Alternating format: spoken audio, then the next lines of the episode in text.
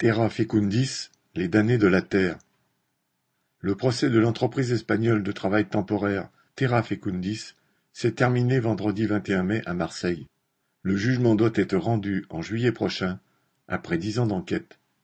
Terra Fecundis, société sise à Murcie dans le sud de l'Espagne, recrute des travailleurs venus pour la plupart du Maghreb ou d'Amérique latine, surtout équatoriens, pour les faire travailler dans des exploitations agricoles en France.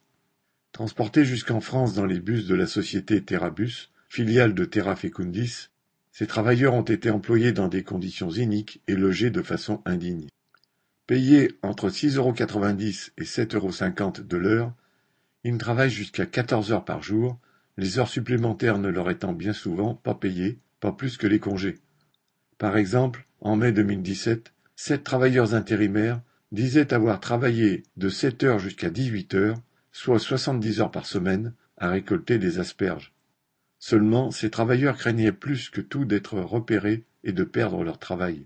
Citation Mes heures supplémentaires ne sont pas payées, mais au moins j'ai un travail et j'arrive à subvenir aux besoins de ma famille, disait l'un d'eux. Cela n'a guère changé depuis.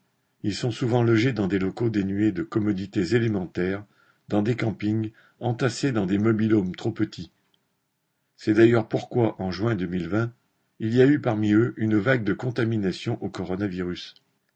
Tous les exploitants agricoles ne sont pas aussi sans scrupules vis-à-vis des travailleurs détachés, mais d'autres peuvent se le permettre sans risque.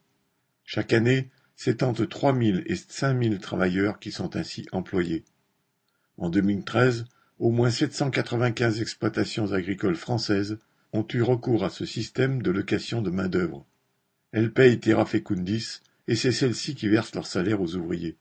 Le procès qui vient de se terminer concernait la fraude vis-à-vis de la sécurité sociale, mais il ne mettait pas en cause les grands propriétaires d'exploitations agricoles, gérant des centaines d'hectares de terres et de vergers, principaux bénéficiaires de ce système.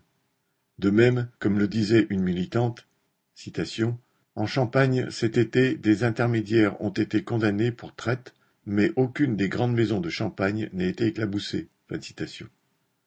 C'est ce qu'ont dénoncé la CFDT de l'agroalimentaire, la Confédération paysanne et le collectif de défense des travailleurs étrangers dans l'agriculture, Codetras, qui lutte contre l'exploitation de la main-d'œuvre étrangère et pour l'égalité de traitement des travailleurs d'où qu'ils viennent. Tant que la misère mettra des travailleurs dans l'obligation d'accepter de telles conditions d'exploitation, le combat restera à mener. Correspondant Hello.